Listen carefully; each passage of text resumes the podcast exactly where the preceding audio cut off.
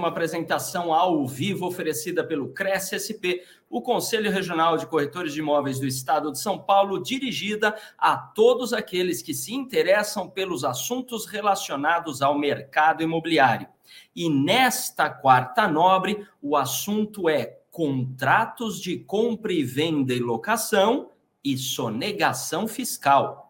Veja, durante a apresentação serão discorridos os aspectos da compra, venda e locação de imóveis que no dia a dia podem configurar delitos fiscais e violar uma série de leis que serão aqui comentadas, como é o caso da Lei 8.137 de 1990 e a Lei 9.613 de 1998.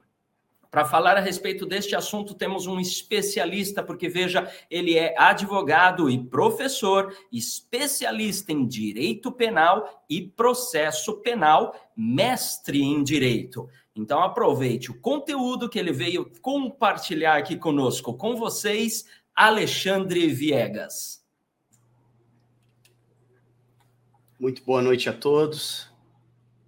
Muito obrigado ao Anderson agradecendo mais uma vez o convite que me foi formulado pelo Cresce São Paulo, na pessoa da Cristiane, sempre muito carinhosos e atenciosos em me recepcionar aqui nessa casa. E hoje nós estamos aqui para abordar mais um tema, um tema que causa é, muito, muita dúvida ao profissional, ao profissional corretor, ao profissional da área jurídica, até mesmo para o próprio corretor, pretende realizar a sua compra e a sua venda com tranquilidade, com uh, eficiência e com toda a segurança que ele pretende repassar ao seu cliente. O contrato de compra e venda é, é o que gera as, os maiores números, não é verdade? Então, nós temos aqui três modalidades que eu resolvi abordar: a compra, a venda e a locação. Trazendo justamente as informações para vocês principais sobre a sonegação fiscal. Por que colocamos isso?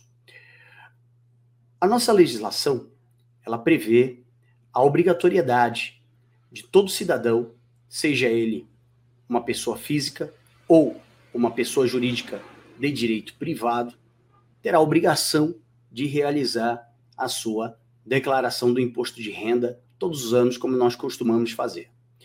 Então, quando você presta contas ao leão, você deve declarar os seus rendimentos ao longo dos anos. Então, agora, nós estamos findando no dia 31 de dezembro de 2022 o exercício desse ano e nós iremos agora, a partir do começo do próximo ano, declarar toda a nossa renda ou deveríamos declarar toda a nossa renda para a Receita Federal do Brasil.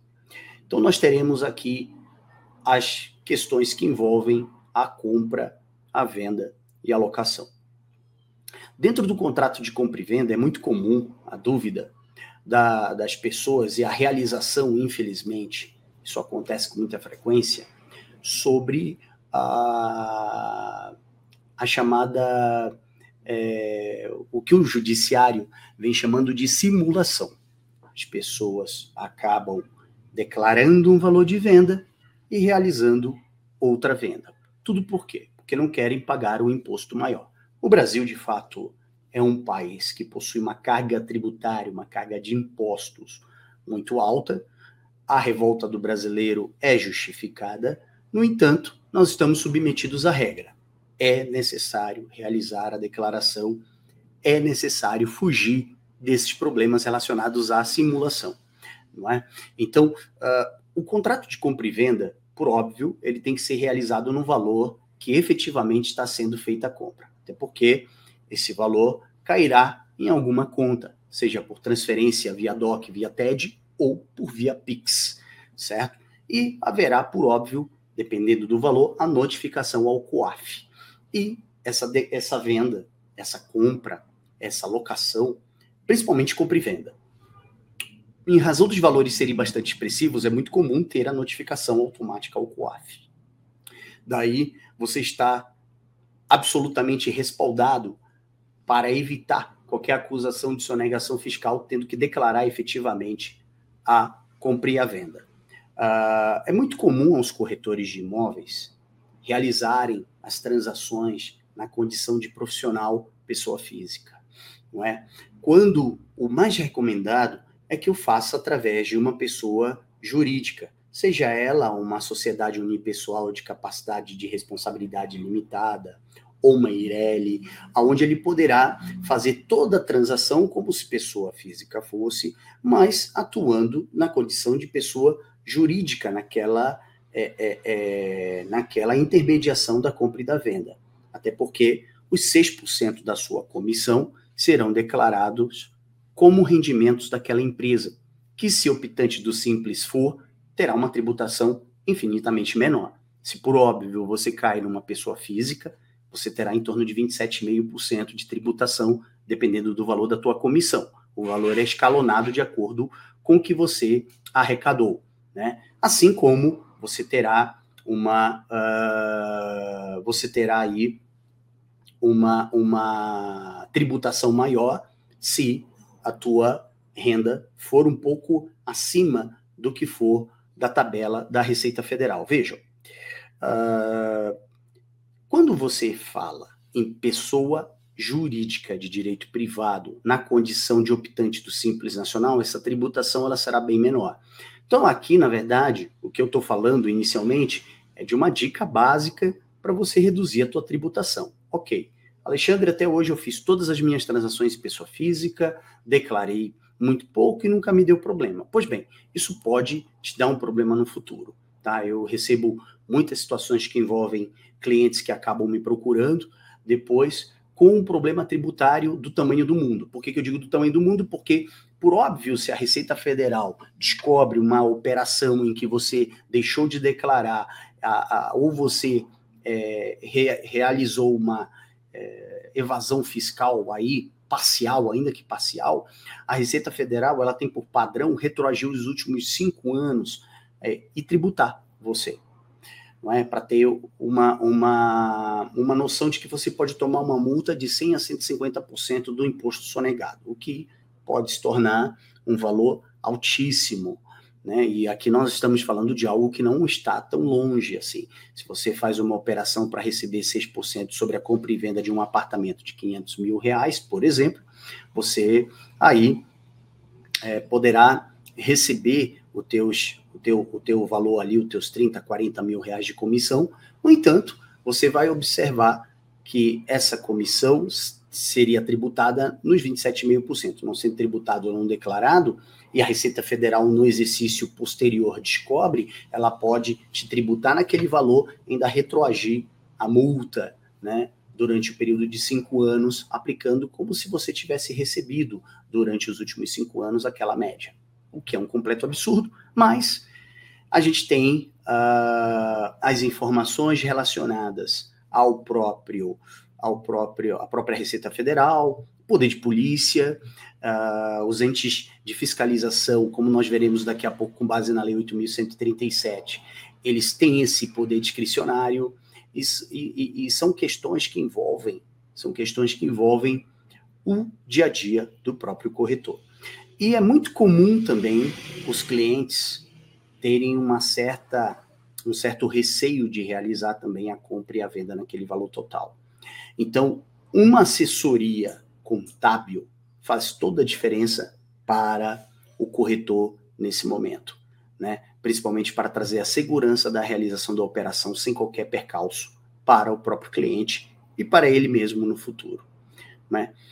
Pois bem, toda e qualquer realização ou todo e qualquer recebimento de renda deve ser contabilizado e declarado para o fisco. Não sendo realizado, você incorre na chamada sonegação fiscal.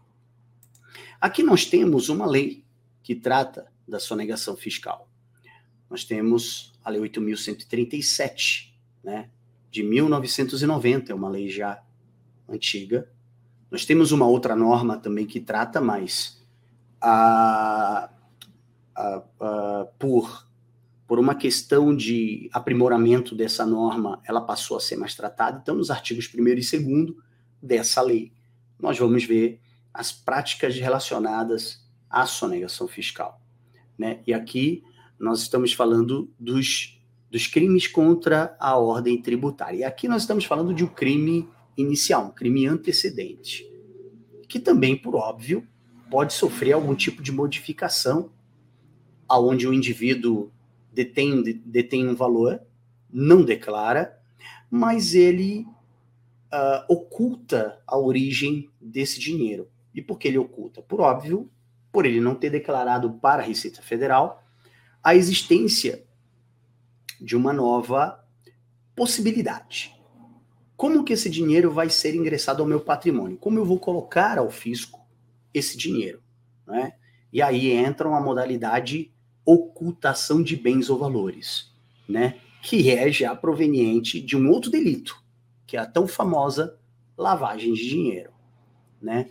cujo conceito está aqui no artigo 1 que dizem ocultar ou dissimular a natureza, origem, localização, disposição, movimentação, propriedade de bens, direitos ou valores provenientes direto ou indiretamente de infração penal. E vejam que aqui a legislação ela trata infração penal qualquer crime antecedente que gere um lucro. Então, se eu recebo um valor de uma venda, ou uma comissão de uma venda, eu acabo. Eu tendo, na verdade, que dar um destino para esse dinheiro. Eu não, eu, se eu não pretendo declará-lo para não pagar o imposto, que é o que muitos fazem, eu vou ter que embutir no meu patrimônio para que eu justifique. Ora, se eu pego esse dinheiro e adquiro um apartamento para mim, adquiro um bem para mim, adquiro um carro, um veículo, qualquer coisa, eu preciso justificar para a Receita Federal. Por quê e de onde veio esse dinheiro? É por isso que a legislação aqui no artigo 1 ela fala justamente sobre ocultar ou dissimular a natureza e a origem. Ok? Então, é por isso que a legislação acaba por trazer uma modalidade que já é outro crime, que é a lavagem de dinheiro. E vejam, no momento em que eu pratico a evasão fiscal, e essa evasão pode ser total ou parcial, ou seja, eu pago parte do imposto, é uma evasão parcial, ou eu só nego tudo, eu estou numa evasão total.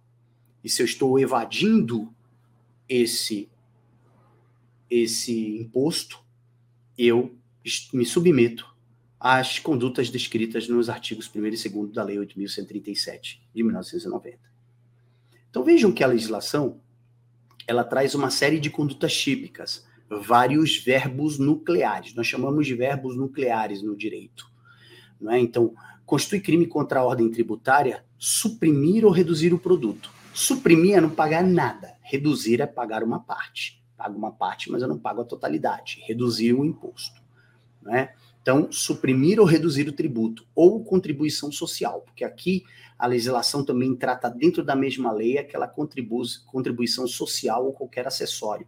Então, aqui já diz respeito àquela situação em que você também não contribui com a previdência social, por exemplo, sendo obrigado na condição de escrito obrigatório. Como é o trabalhador autônomo, como é a natureza do nosso trabalho. Eu digo do nosso, que eu sou autônomo também, sou advogado, autônomo, né? Sou professor, me torno empregado quando estou quando estou lecionando na universidade. Lá na universidade eu sou empregado, mas na condição de advogado sou autônomo, OK? Então, ou qualquer acessório mediante seguintes condutas. Aí vocês vão ver que dentro do artigo 1 por exemplo, nós temos uma série de verbos. Omitir, omitir, prestar declaração falsa às autoridades fazendárias, ou seja, oculto, minto a origem daquele valor, né? Declaro para não deixar tributá-lo, porque se é renda, tributa. Então o que, que eu faço? Vou receber esse dinheiro de outra forma. Por exemplo, como assim, professor? Por exemplo, pensão alimentícia agora não pode mais ser tributada. A declaração de que você recebe pensão alimentícia não é mais tributada. O Supremo Tribunal Federal decidiu recentemente. Então eu posso declarar que eu recebi a título de pensão alimentícia. Estou citando um exemplo. Recebi a título de pensão alimentícia para o meu filho, para minha filha, para minha mãe, para o meu. E eu administro essa pensão. Enfim. Fraudar a fiscalização tributária inserindo elementos inexatos ou emitindo operação de qualquer natureza ou documento ou livro. Os livros contábeis, aqueles livros obrigatórios. Olha que coisa curiosa. É muito comum as partes dizerem, às vezes, quando são notificadas pela, pela Fazenda Pública, para apresentar os livros contábeis. Ele fala assim: vou dizer que eu não tenho. Ok, se a empresa não detém obrigatoriedade, tudo bem, ela vai poder justificar. Mas se a empresa detém obrigatoriedade de apresentação do livro fiscal, essa pessoa vai ter problema porque ela vai responder pela sua negação do mesmo jeito. Mas como, professor, será presumido isso? A própria legislação fala. Se vocês olharem aqui, dentro do próprio parágrafo único do artigo 1 a legislação fala que a falta de atendimento de exigência, está bem aqui, ó. A falta de atendimento de exigência da autoridade, ou seja, o fiscal fala, tem que entregar o livro. Aí você não entrega. Ela te deu um prazo de 10 dias, você não entregou poderá ser convertido em horas também, ou seja, a autoridade pode dizer, eu te dou 48 horas, porque não é complexo esses livros aqui, é um só, é dois só, vou te dar 24 horas, vou te dar 48 horas para me apresentar. Se não apresentar, eu vou oficiar o Ministério Público para apurar a sonegação fiscal. Perceberam? Então, uh, é dessa forma que eles apuram geralmente. Então, em razão da maior ou menor complexidade da matéria. Se você tem uma matéria complexa, são muitos livros, ele dá o prazo máximo de 10 dias. Se é um livro, dois livros apenas, ele dá o prazo mínimo aí, 24 horas, 48 horas, 72 horas. Vai ficar a critério do fiscal, não é? No caso aqui, do fiscal, auditor fiscal da Fazenda, seja ele da Fazenda Pública Federal, Municipal, Estadual, dependendo do imposto que está sendo aí verificado. Tudo bem? Se o indivíduo não apresentar, vai ser responsabilizado com base no inciso 5 Tá aqui que ele fala, inclusive, né? Caracteriza a infração prevista no inciso 5, que é essa aqui, ó. Negar ou deixar de fornecer, quando obrigatório, nota fiscal, documento equivalente relativo à venda de mercadoria ou prestação de serviço. Nós, autônomos, e aí vai você aí, corretor, meu amigo e minha amiga, que tem responsabilidade na apresentação da nota fiscal, da prestação de serviço. Nós temos que emitir. A gente faz o contrato ali da intermediação, depois dá a nota fiscal, não é? É muito imposto, isso é verdade. Mas a gente tem que se submeter. Salvo no caso aí de você abrir aquela empresa, aquela Eireli, aquela unipessoal, no intuito de você se ver mais desonerado financeiramente. Correto? Tudo bem? Então aqui nós estamos falando o seguinte: recebo a renda não declaro a renda ou declaro ela num valor menor para pagar menos impostos. Posso ser submetido aqui à Lei 8.137 de 1990. Tem mais condutas? Falsificar ou alterar nota fiscal, fatura, duplicata, nota de venda ou qualquer outro documento relativo à operação tributável. Elaborar, distribuir, fornecer. Vejam que são vários verbos, né? Emitir ou utilizar documento que saiba ou deva saber ser falso ou inexato. Apresenta um documento apócrifo, que não tem valor jurídico nenhum. Ao invés de emitir a nota fiscal, eu dou só o recibinho. O pessoal aí da locação. Quantas vezes, não é verdade? O locador manda perguntar para o locatário. Ele vai declarar que pagou alocação, ele vai declarar esse ano? Não, para eu declarar aqui, caso ele declare lá. Então, as pessoas acabam tendo que combinar, não é verdade? Não deveriam nem fazer isso. Alocação, aquela verba que o, que o, o locador recebe, é uma renda tributável. Então, a Receita Federal tributa a alocação. Né? Por esse motivo, ele vai abater a comissão do, da corretagem, não é? Abater a comissão imobiliária, aquela comissão mensal, ou da corretagem, e vai declarar o que recebeu. Não declarou, está sonegando, ok? Nós temos uma, uma, uma questão que envolve aqui o chamado. Porque, assim, é muito comum vocês no dia a dia é, ver o seguinte: eu, Alexandre, eu não, não ouvi falar, nunca ouvi falar, é muito raro uh, essa questão da sonegação fiscal. Uh, por quê? O, o, nosso, o nosso legislador, e nós temos uma instrução normativa da Receita Federal do Brasil também, que fala o seguinte, que é com base nos entendimentos da jurisprudência. Qualquer qualquer situação que envolva a sonegação fiscal, qualquer situação que envolva a sonegação fiscal, cujo valor esteja abaixo de 20 mil reais, vejam, vou repetir, qualquer situação que envolve sonegação fiscal, qualquer situação que envolva sonegação fiscal, que esteja, cujo valor do imposto apurado e lançado como débito tributário esteja abaixo de 20 mil reais, não será executado na esfera penal. Vejam, a Fazenda Pública pode cobrar no cível, vai distribuir lá aquela ação de execução fiscal. Ok. Distribui ação de execução fiscal, vai correr, tudo mais, tal. Diferentemente do, da área penal. Na área penal, não vai atingir. Por que não vai atingir, em princípio? Porque o Estado ele fez uma conta invocou um princípio, que é chamado princípio da insignificância. Fizeram uma conta, dizendo: olha, se a dívida está abaixo de 20 mil, não compensa mover uma ação penal, porque vai sair mais caro para o Estado a ação penal, o custo dessa ação penal, do que a gente cobrar pessoas que devem mais. Então, qual é a prioridade? Passou de 20 mil a sonegação, aí o ofício vai para o Ministério Público Estadual, se o imposto for estadual municipal, e para o Ministério Público Federal, se o imposto for de ordem, se for imposto federal. Então, se tem essa situação que envolva a sonegação, tem que ver o valor também. Não é? Até porque nós temos uma questão aqui que a gente fala que é sempre a ponte de ouro, a tábua de salvação uh, uh, do sonegador, que é o pagamento do débito tributário de forma parcelada acaba extinguindo a punibilidade. O Estado ele não quer punir ninguém nesse caso. O Estado ele quer que você pague o que você deve. Então, por óbvio, ele vai dizer o quê para você? Olha, vou te processar criminalmente. Você deve, por exemplo, 100 mil reais em impostos apurados.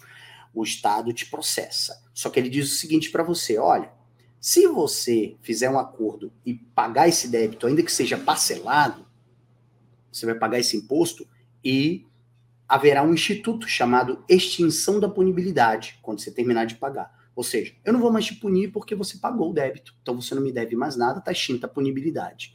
Extingue-se a punibilidade quando o indivíduo faz aí o seu acordo e paga o que deve, ok? Lembrando, ele pode pagar abaixo de 20 mil? Qualquer, qualquer valor ele pode, desde que se apure. Só vai para a esfera penal, que é o que nós estamos falando aqui, se o débito tributário estiver acima de 20 mil. Está lá no artigo 20 da Lei 10.522 de 2002. 10.522/2002, tá? Então essa lei, ela prevê aí um limite, dizendo, olha, não vai ter ação penal se o débito uh, não ultrapassar o limite de 20 mil reais. Se não ultrapassar, não vai ter. Se ultrapassar, aí tudo bem, passa a compensar para o Estado. Tudo bem? Pois bem, então continuando aqui as nossas informações a respeito do, do próprio do próprio da própria lei 8137. Então aqui voltando para a tela, nós temos uh, a conduta prevista no artigo 2 tá, da lei.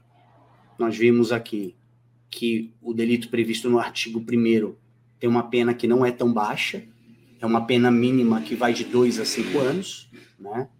Então, uh, não é uma pena razoavelmente baixa.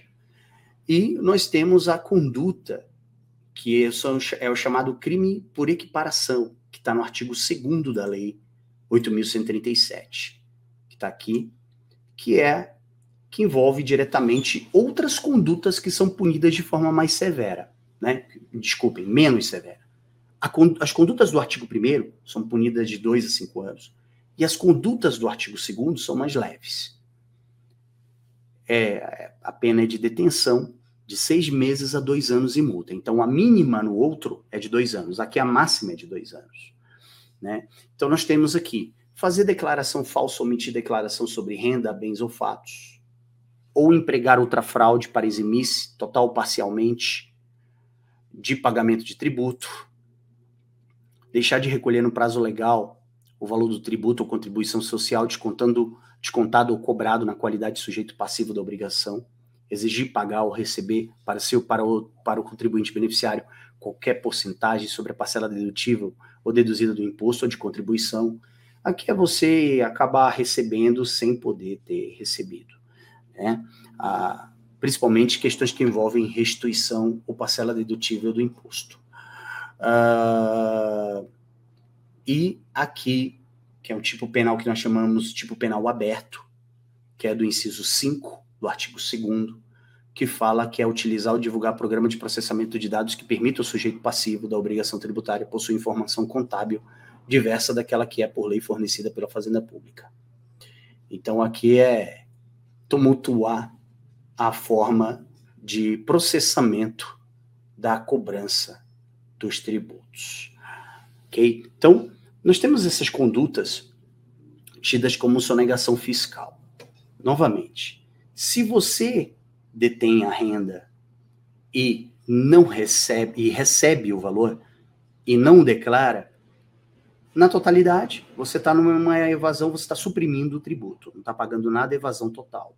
Se você está apenas e tão somente realizando uma evasão parcial, você também responde dentro daquele limite. Ok? Então vejam, se eu recebo e passo a praticar outros atos no intuito de ocultar a origem desse bem, eu venho para a lavagem de dinheiro. Né? Então, por que, que a gente alerta tanto?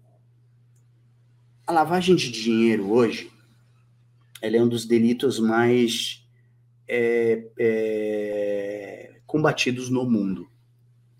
A lavagem de dinheiro hoje ela é responsável pela canalização do poder do crime organizado. Então, para todo, legislador, todo legislador vem combatendo com muita rigidez e principalmente obrigando empresas a criar regras de compliance na área penal para impedir a prática de determinados delitos ou para caso aquela empresa seja envolvida em um determinado delito, para que ela faça aí uma prestação de contas relacionada às suas regras de compliance, para poder ter aí a localização, a disposição daquele bem que eventualmente seja proveniente de crime. Ok? É muito comum hoje, vocês estão muito expostos, né? Bastante expostos. Eu falo que o corretor de imóveis é, está, é, é, um, é, uma pessoa bastante exposta, no sentido de que uh, é muito comum o crime organizado uh, procurar lavar o dinheiro com imóveis é muito comum eles tentarem fazer uma transação mais breve e menos burocrática possível. Por isso que é importante vocês declararem todos os valores, realizar o contrato, formalizar o contrato de compra e venda, formalizando paralelamente a isso o teu contrato de intermediação da transação imobiliária para você garantir o teu, fazer tudo bonitinho, emitir a nota fiscal, porque se você necessitar prestar contas, você tem aquelas regras obrigatórias já e básicas cumpridas. Então, todo, toda essa essa esse aparato jurídico, ele visa dar uma garantia para você, meu amigo, minha amiga corretor de imóvel. A ideia aqui é de fato impedir com que você venha a cair em alguma cilada de ser usado eventualmente num, num, esquema de lavagem de dinheiro, que vem acontecendo com certa frequência, com corretores de imóveis, com advogados e com também empresas que é, trabalham com compra e venda de criptomoeda. Também é um mercado que vem sendo bastante agredido pelos, pelo uso indiscriminado da lavagem de dinheiro. Ora, por óbvio, Se alguém te procura para comprar um imóvel à vista e diz que quer pagar esse imóvel à vista, você não vai perguntar para o teu cliente a origem do dinheiro, se ele conseguiu esse dinheiro de forma lícita ou ilícita. Não é? Você vai simplesmente realizar a transação, vai declarar essa venda e vai contribuir, vai pagar o imposto e prestar contas à Receita Federal, que é a tua obrigação. Né? Você não pode ser obrigado aí a deixar de fazer a transação pelo receio de ser envolvido num, num procedimento uh, criminal. Né? Então você não pode, é, é, você tem o direito à livre iniciativa, você tem o direito de realizar a tua transação imobiliária, o teu trabalho e realizar o teu trabalho no teu dia a dia. Tudo bem, pessoal? Então, olha, olha que coisa curiosa. Eu comecei aqui a falar, falar, falar, e já estou falando aqui há praticamente 30 minutos, né? Então, o nosso tema é dizer a respeito a esses pontos: compra, venda e locação, sonegação fiscal, evasão de divisas, lavagem de dinheiro e uh, eu deixo vocês à vontade, porque aqui a gente já está caminhando para o final do tema, é um tema bastante curto, porque a ideia é essa também. Estamos aqui hoje num momento de fim de ano, recebendo aqui os cumprimentos do pessoal do Brasil. É, então, eu encerro por aqui o tema, tá? Abrindo, deixando vocês à vontade para a realização de perguntas. Quem tiver perguntas, uh, podem ficar à vontade. Maravilha. Apesar de, num curto espaço de tempo, o tema é denso, né? É, é bastante, é bastante, é, é verdade. Envolve aqui umas situações altamente criteriosas, né? Que Exato. podem gerar grandes prejuízos, grandes problemas aí, não só aos corretores de imóveis, mas a todos os envolvidos. E aí eu te pergunto, é, Alexandre, é, nessa na esfera civil, tá? Quando o Estado então vai cobrar o devedor que não fez o recolhimento, enfim, das suas, dos seus tributos. O Estado ele pode é, para a quitação da dívida chegar a sequestrar bens do devedor? Olha, dependendo da situação do processo, sim. Se o processo seguiu, ah, o, o, devedor intimado, citado, deixou escoar o prazo para apresentação da defesa, ou apresentou defesa e o juiz condenando ele a pagar, ah, não efetuar o pagamento, voluntário daquele débito ali exequendo, uh, o próximo passo é penhora, né? E aí a penhora hoje, no cível, né? Nós temos aí inúmeras é, ferramentas de busca de ativos financeiros, né? Tem, tem uma ferramenta nova que o CNJ lançou recentemente, chamado Spider, né? É um nome até curioso, mas ele, é, eu não conheço ainda esse, esse programa, tá? Tem em torno aí de uns dois meses que ele foi lançado. Eu ainda não conheci esse programa, porque na verdade é um programa que o próprio Poder Judiciário usa, então são os servidores que estão usando e os magistrados para busca de ativos. E segundo o CNJ, ele encontra, uh, ele faz, em alguns casos, ele consegue fazer o caminho até de criptomoedas. Ele localiza até se há criptomoedas é, naquele CPF, que era o que até então não, não, não, acontecia, né? Era utilizado o Cisbajude, que é o sistema de busca de ativos do Poder Judiciário, onde ele buscar, buscava todos os bancos, inclusive digitais, né? Que era o que o Bacenjude, que era o anterior, não conseguia pegar. Então, Bacenjude não pegava bancos digitais. Aí veio o Cisbajude, pega bancos digitais. E aí, mas não pega criptomoeda. Aí vem agora o Spider, que pega criptomoeda. Então, uh, pode ter penhoras, uh, de bens. Geralmente, o, uh, o procurador da fazenda que executa essa dívida, ele pede uma pesquisa chamada Infojude, que é uma pesquisa, que é uma busca de informações do Poder Judiciário, e se você tiver patrimônio, vai ver ali no Infojude, né? Ou no Renajude, que é a busca de veículos.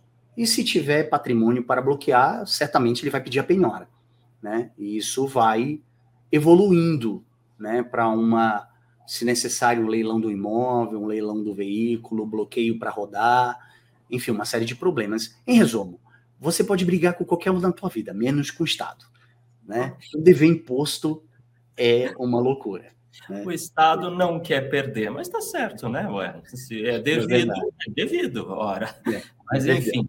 E ainda tem aqui alguns questionamentos, mas olha só, vem um aviso aqui para você que está nos acompanhando. Se você tem dúvidas ou quer tirar dúvidas depois, quer entrar em contato com o Alexandre, né? Tem alguma situação aí que você quer resolver, quer consultar, que você não sabe direito se está agindo dentro da lei ou não, vale a pena verificar. Então, entre em contato diretamente com o Alexandre. Você pode seguir ele lá no Instagram, no arroba professor Viegas. Ou manda um e-mail para ele, alexandre, arroba alexandreviegas.adv.br. Olha só, não é .com.br, .adv.br, é advogado. Tá? Tire suas dúvidas regularize sua situação, se você tem dúvidas sobre ela. Se tem alguma situação aí em aberto, é melhor já resolver antes né, que o Estado tome providências. Agora me diz uma coisa, Alexandre, nas, na, na, supondo uma renegociação. Bom, camarada foi é, categorizado lá como devedor, imagino que o nome dele não esteja limpo, né? O nome já está como a gente diz, está com nome sujo, né? Está nas listas negras, sei lá. Mas na renegociação da dívida, você deixou bem claro que ao final, né, existe aí é, a situação de que ele não será punido, vai estar tá tudo resolvido. Mas durante o pagamento, ele renegociou em várias parcelas. Durante este pagamento, o devedor ele vai estar tá com o nome limpo, né? Ele pode fazer aí as suas transações, vai ter crédito na praça. Como que fica essa situação? É, depende muito da situação de inscrição, né? Ah, se ele tiver com inscrição já com certidão de dívida ativa, ele vai ter, vai manter essa inscrição até o final do pagamento, até o pagamento total do débito. Hum. Né? Se tiver apenas com inscrição no CADIM, ele consegue fazer o levantamento, né? É, e limpar, em tese, ali o nome dele. Uh, o que acontecia antigamente? Era muito comum uh, o indivíduo é, procurar fazer o acordo, e aí estava extinta a punibilidade. E aí ele pagava uma, duas parcelas e parava de pagar o acordo. E aí já resolvia a situação criminal, porque não voltava. Hoje é diferente. O juiz, ele suspende o processo e o processo fica lá aguardando a quitação do débito total. Quando ele termina de cumprir, ele noticia nos autos, a Fazenda Pública será intimada dizendo ok, ele pagou tudo, e aí o juiz declara extinta a punibilidade. Então hoje ele tem essa situação de que tem que aguardar para é, dar quitação judicial ao que é devido. Muito bom. Imaginando uma situação, Alexandre, em que o indivíduo ele é, percebe que está em é, dívida, não declarou alguma coisa, tal, e ele, ele, ele vê, ok, eu realmente fiz um, um, um, uma irregularidade tributária. No entanto, o Estado ainda não foi atrás dele. É, qual seria a sua melhor orientação? É, esse, vale a pena esse indivíduo já buscar o, o, o, Estado e falar: olha, Estado, olha eu aqui, eu estou errado, mas eu quero fazer uma conciliação, eu quero já negociar. Ou é melhor ele aguardar a manifestação do Estado e aí, uma vez havendo alguma manifestação, ele parte para uma negociação. É, é aqui nós temos, nós temos um, duas situações, né? É, nós temos duas situações aqui pelo que você está falando. Vamos lá. É, toda cobrança de imposto ela precede o chamado processo administrativo fiscal, onde vai ser apurado se deve, se não deve e quanto deve. Se o processo administrativo fiscal estiver em curso e você tiver interesse em resolver a questão, você vai ter opção aí que será geralmente de imposição do poder público. Ó, você deve X. Você vai ter opção de concordar com esse valor e pedir o parcelamento ou discutir o valor desse débito tributário. Né? Por outro lado, você pode nem ter ainda esse processo tributário em curso, mas você está trabalhando de forma irregular e sabe disso mas não há qualquer tipo de notificação para você de nenhum procedimento administrativo em curso. Isso quer dizer que você pode e tem tempo para regularizar a tua situação, para evitar com que chegue a um ponto de ser notificado, de ter que se defender, de responder a um processo administrativo fiscal. Então, você tem a opção aí de ir adiante, de ir à frente do poder público e regularizar a tua situação. Diferentemente, se tiver o processo, significa que já pegaram algo, que já estão apurando e já chegaram a uma conclusão ou não. E aí você vai ter a opção de concordar ou não, e de impugnar ou não, ou de embargar aquele valor que você entende que não é devido. Entendi. Maravilha. Você também mencionou que abaixo de 20 mil reais, se a dívida for menor que 20 mil reais, nem ocorrerá o processo penal, pode ocorrer no civil, mas nem ocorrerá o processo penal porque não vale a pena para o Estado. Mas ocorrerá algum processo administrativo, civil, enfim, o Estado quer o, o, o dinheiro que é, lhe é devido. Agora, se isso, uh, supondo então que equivocadamente ocorra o processo penal, mas o valor é inferior a 20 mil. Então, em defesa, o devedor pode alegar a lei mencionada e peticionar o arquivamento e falar: não, processo penal aqui não cabe. E, é, e o, o próprio Superior Tribunal de Justiça, o STJ, ele entende que, uh, é, que é o que você vai poder suscitar em favor do réu. Olha, cabe o procedimento administrativo fiscal, cabe a execução fiscal no cível mas não cabe a ação penal, porque o princípio da insignificância é que ele incide. Então, em defesa, você vai tratar como uma com a atipicidade do fato, ou seja, o fato ocorre, mas não é considerado crime em razão do próprio valor, que está abaixo de 20 mil reais, tá? Então, STJ, embora esteja lá na lei, né, 10.522 de 2002, no artigo 20, o próprio STJ solidificou o entendimento de que não pode ultrapassar 20 mil reais. Então, em defesa, a suscitação é exatamente essa: aplicação do princípio da insignificância, atipicidade por esse motivo. Maravilha.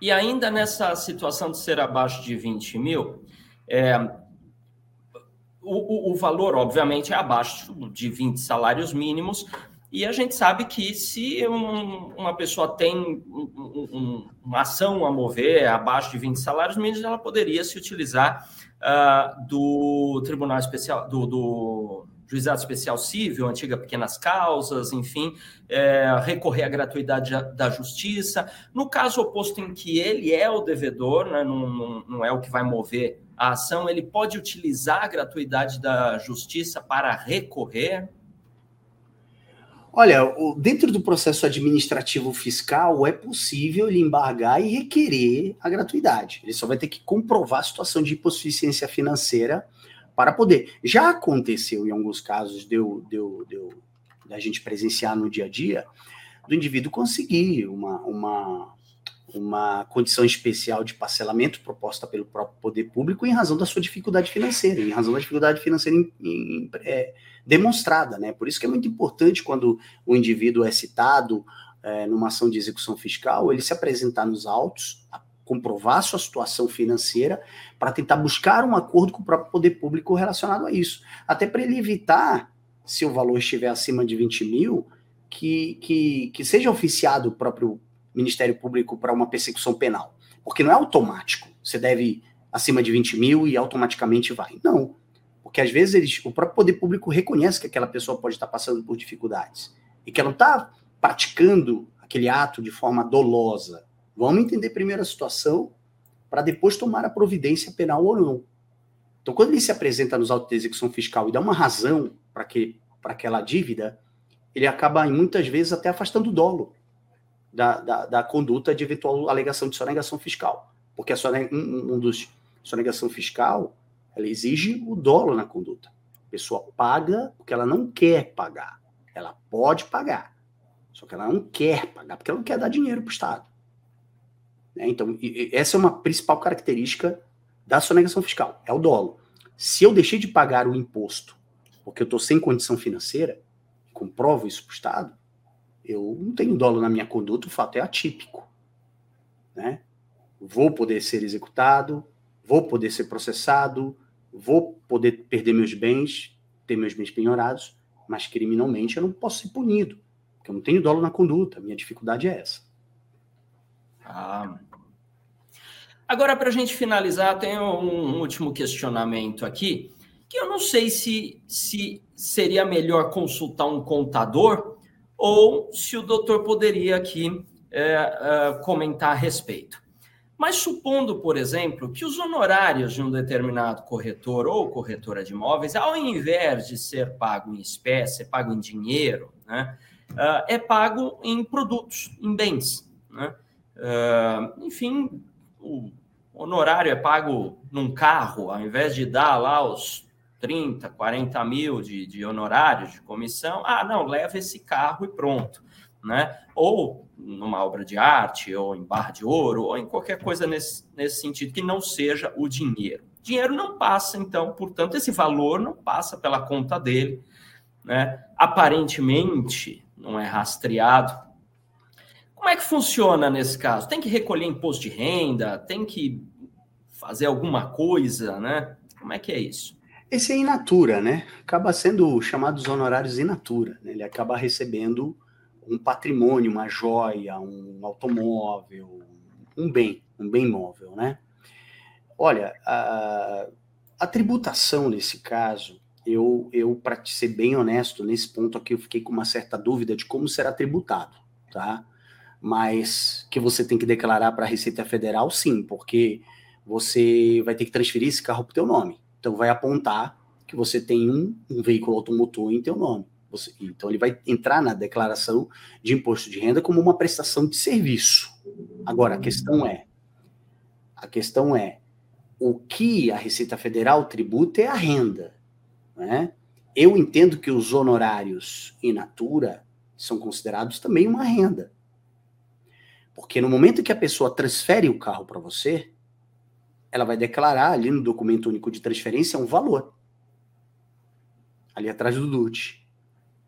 Então, é como se você estivesse, ela estivesse pagando para você aquele valor, só que pelo equivalente ao veículo. Então, eu entendo que é tributável. Né? E aí vai depender muito se você está transferindo para a pessoa física ou para a jurídica. Mas tributando na jurídica, você cai no, simples se a empresa for optante do simples nacional. Né? Uhum. Se for uma pessoa física, você vai para as regras gerais do, da tabelinha da Receita Federal, que é aquela que sempre nos massacra, né? Exatamente. Isso acontece com, com, com o advogado, né? Acontece com a gente o tempo todo.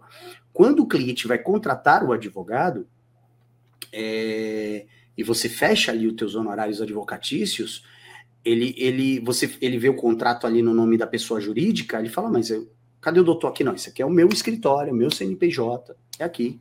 Né? Então você está contratando o escritório e não necessariamente o Alexandre. Né? Então a, a, gente, a gente passa por essa situação também. Né? É bem semelhante. E agora um pouco até pior. Né? Na, na Justiça Federal, por exemplo, você tem aí os honorários de sucumbência. Né? Os honorários de sucumbência. São, acho que para quem não sabe aí, são aqueles honorários que a parte perdedora paga para o advogado da parte vencedora. Né? que geralmente corresponde a, no mínimo, 10% do valor da causa. Então, dependendo do valor da causa, é 10%. Aí a pessoa tem que depositar nos autos. Na Justiça Federal, na Justiça Federal, no TRF da terceira região, que tem em São Paulo, é, os honorários de sucumbência hoje eles já são tributados na fonte. Então, quando a pessoa deposita, o juiz já manda bater o imposto de renda. Né? Então, hoje já é descontado lá. Então, para vocês verem, né? Eu acho que a coisa está tão moderna que daqui a pouco vão querer tributar a nossa renda para os bancos, né? Vão, vão, vão, atribuir essa função para os bancos. Vão dizer, ó, quem entrar aí você vai tributar, né? Quem entrar como renda você vai tributar. Enfim, é uma situação complexa mesmo. Viu? É por aí. Eu falei que seria o último questionamento, mas você me fez lembrar de uma outra situação aí. Olha só, você falou de CNPJ, eu lembrei de uma situação. Veja, profissionais liberais não, não tem MEI, né? É, enfim, então não tem MEI para advogado, não tem MEI para médico, não tem MEI para corretor de imóveis. Mas pode ocorrer aí de um espertinho, uma espertinha, querer abrir um MEI para pagar menos imposto, né, para ter uma tributação extremamente reduzida, que o MEI proporciona, e receber os seus honorários é, de intermediação imobiliária, as comissões e tal, né, emitindo a nota no CNPJ do MEI, de um MEI qualquer lá, de pintura, tinturaria, pipoqueiro, sei lá o quê, porque não tem de corretor, mas ele faz isso. Neste caso, é, caracteriza-se sonegação? Tudo e qualquer renda que estiver acima da capacidade da pessoa jurídica caracteriza sonegação, porque veja, no MEI você tem um limite de tributação. No MEI você vai tributar aquela renda mensal, eu não lembro agora o valor, mas salvo engano são R$ 3.600. Então, tudo aquilo que você receber acima, você vai ter que tributar. Você vai tributar ou não. Mas se você estiver tributando, está tributando de forma errada, porque você está tributando de acordo com a alíquota da PJ errada. É, porque o camarada fez um serviço de intermediação imobiliária e está recolhendo pelo MEI que não é de intermediação imobiliária. Exato. Exatamente. Então, o objeto né, dessa. O KNAI não corresponde à própria corresponde natureza a... da prestação de serviço. É. Exato. Então ele acaba tendo que. Ele acaba recolhendo a menor, mas esse é um problema que vai estourar na frente. Vai. Certamente. Vai, vai, vai estourar. É melhor ele mudar a natureza, encerrar MEI, iniciar uma outra empresa com a tributação correta, o pitante do simples. Porque Seja o LTDA, o Meirelli. É, e, e, a tributação vai ficar bem semelhante ao do MEI. Eu acho que em torno aí de. O MEI, salvo engano, é 5%. Então fica aí mais ou menos nessa, nessa, nessa escala, entre 4,5% e 6,5% no optante do Simples, né? Sim, é 6%. Né? É. Maravilha, você que nos acompanha aqui ao vivo ou pegou esse vídeo no nosso acervo, quer maiores informações, quer tirar dúvida, quer falar a respeito da sua situação pontual aí, né? Então segue o professor Alexandre aqui no Instagram, arroba professor Viegas, ou manda um e-mail para ele, verifica como que é, é a atividade dele, como ele pode te ajudar, é, no, no endereço de e-mail alexandre, arroba alexandreviegas.adv.br. Né? E você, então, que está assistindo esse vídeo, parabéns por ter tomado a decisão de nos acompanhar aqui, porque isso demonstra que você quer ampliar os seus conhecimentos e, portanto, melhorar aí nas suas atitudes, seus comportamentos, sua atividade profissional. E é desse tipo de profissionais que a gente quer no nosso país, né, que tenham, então, implantado a ética e os melhores comportamentos para ter sucesso real, de fato, garantido e não sonegado, né? Exatamente isso. Professor, doutor, mestre Alexandre Viegas, muito, mas muito obrigado pela sua contribuição. Você já esteve aqui em outros vídeos. Quero te ver novamente aqui também em outras lives. Eu sei que você tem um conteúdo, aí uma bagagem de experiência, né? 16 anos aí no direito, 15 anos lecionando, né? Então, olha só, né, o quanto você pode contribuir. Então, fica aqui já consignado o nosso convite para vê-lo novamente. É muito gratificante tê-lo aqui conosco. Portanto, eu quero estender aqui os nossos mais profundos agradecimentos em nome de toda a diretoria do Cresce na figura do seu presidente José Augusto Viana Neto. Nosso muito obrigado pela sua disposição, pela disponibilidade do seu tempo e esse despojamento de compartilhar conhecimento aqui conosco muito obrigado. Para a gente encerrar então a nossa live, deixa aí a sua mensagem final para quem nos acompanha. Agradecer mais uma vez o convite do Cresce São Paulo, novamente, que sempre me recebe com muito carinho e atenção. É, eu cumprimento a todos na pessoa do Anderson Botorim, pessoa espetacular que eu encontro aqui novamente, né, Anderson? É sempre um prazer estar com vocês. Espero que todos tenham um excelente fim de ano, uma excelente virada de ano e um 2023 espetacular, de muita saúde e prosperidade para todos os nossos corretores de São Paulo e para os profissionais do Cresce São Paulo. Forte abraço a todos e muito obrigado mais uma vez.